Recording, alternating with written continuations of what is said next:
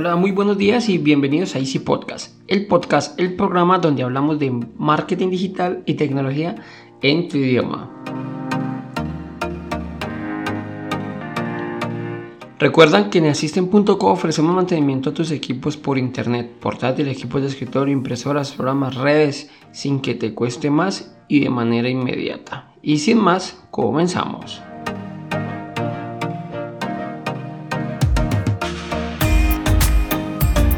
Hoy hablaremos de los bancos de imágenes, qué son y para qué sirven. En muchas ocasiones eh, nos hemos necesitado, ya sea para un proyecto personal, para una presentación, para una, para una página web, bueno, para lo que podamos llegar a necesitar imágenes. Listo, yo creo que siempre, así sea para un meme, para compartir en alguna red social, en, en WhatsApp, bueno, donde sea que, necesita, que necesitemos enviar una imagen, se supone que esa imagen debe de tener los derechos de autor. A ver, si yo tomo esa foto a mi primo, le tomo una foto a una tía, pues se supone que yo decirle a mi tía que, o a mi primo que yo voy a utilizar su imagen en XY o el sitio donde tenga que enviarlo. Vale, es mi prima, es mi tío, es mi tía, perdón, es mi primo, no pasa nada, podemos compartirla sin mayores inconvenientes.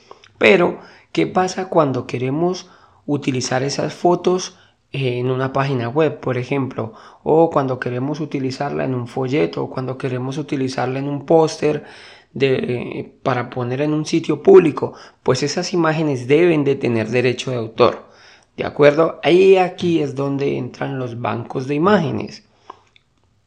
Básicamente son bancos, como su nombre lo dice, donde hay de todo tipo de imágenes. Podemos buscar lo que se nos ocurra, un televisor, un micrófono, un radio, un perro, un gato, personas riéndose, grupos compartiendo, tomando cerveza, bailando, jugando y son imágenes que normalmente pues tienen derecho de autor, pero que ellos han firmado o han dicho listo, pueden utilizar mi imagen donde quieran o en su defecto han cobrado y ya les pagaron para que su imagen se pueda publicar en cualquier sitio.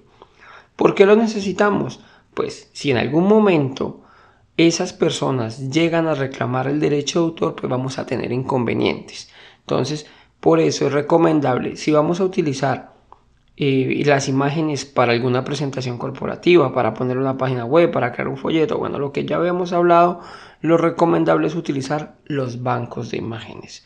Hay bancos de imágenes eh, gratuitos y hay bancos de imágenes de pago. Obviamente, pues de eso depende la calidad de, las imágenes.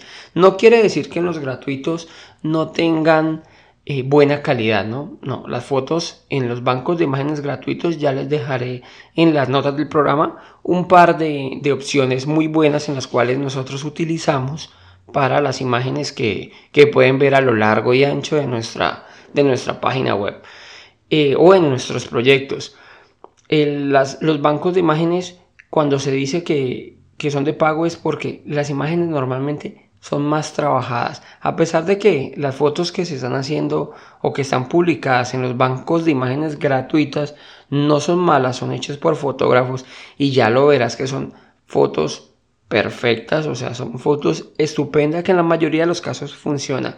Pero hay otras que tienen pues ese toque que necesitamos.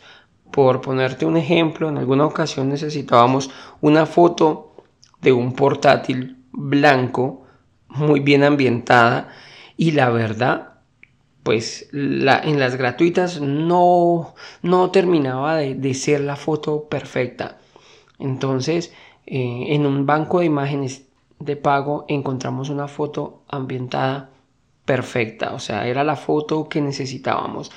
Por eso les digo, no quiere decir que siempre tengamos que pagarlas. No, normalmente, en la mayoría de los casos, los gratuitos van a funcionar y van a funcionar muy bien.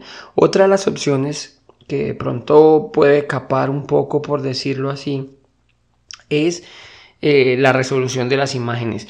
Aunque normalmente deja seleccionar tamaños muy grandes, puede que si necesites una resolución de imagen muy elevada, pues sí recurran a, cobrarnos estas imágenes, ¿no? Pero ya les digo, son, les dejo un par de opciones que son geniales, que funcionan para la mayoría de los casos y no tendrá ningún inconveniente de derechos de autor. Podrás utilizarlas en cualquier sitio público o privado, no tendrás mayores inconvenientes.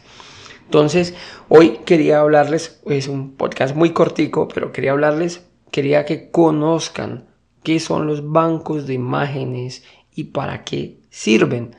Entonces, eh, piensa que cuando veas una imagen en unas personas, en una cafetería, por ejemplo, y lo ves esa imagen en una, en una página web, piensa que esa imagen es pública o puede ser también que sea propia, ¿no? Esa es la otra opción que era lo primero que les comentaba. Si yo quiero, no sé, tengo mi propia cosa que recomiendo mucho, ¿no? Si tengo una cafetería y quiero tomar una foto de una cafetería y personas comiendo y contentas, hey, vamos, ambientamos la foto con personas que conocemos, mira, vamos a hacer esto y tomamos la foto. Esta, esta imagen es nuestra, esta imagen nosotros poseemos los derechos y podemos publicarla. Es lo más recomendado, ¿no? Si yo tengo un sitio y, y quiero poner una foto, pues lo mejor es el sitio propio, ¿no? El cual será, da más credibilidad. Pero si necesitas una, una imagen así aleatoria o para algún proyecto que no es promocionar tu propio local, puedes utilizar los bancos de imágenes, que son una excelente opción.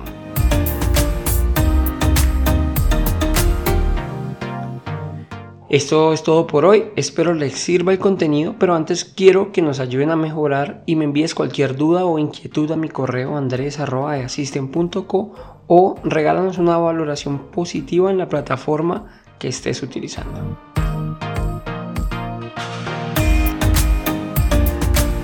Sin más, les deseo una feliz semana, muchas gracias y recuerda que un viaje de mil kilómetros comienza con un primer paso. Chao, chao.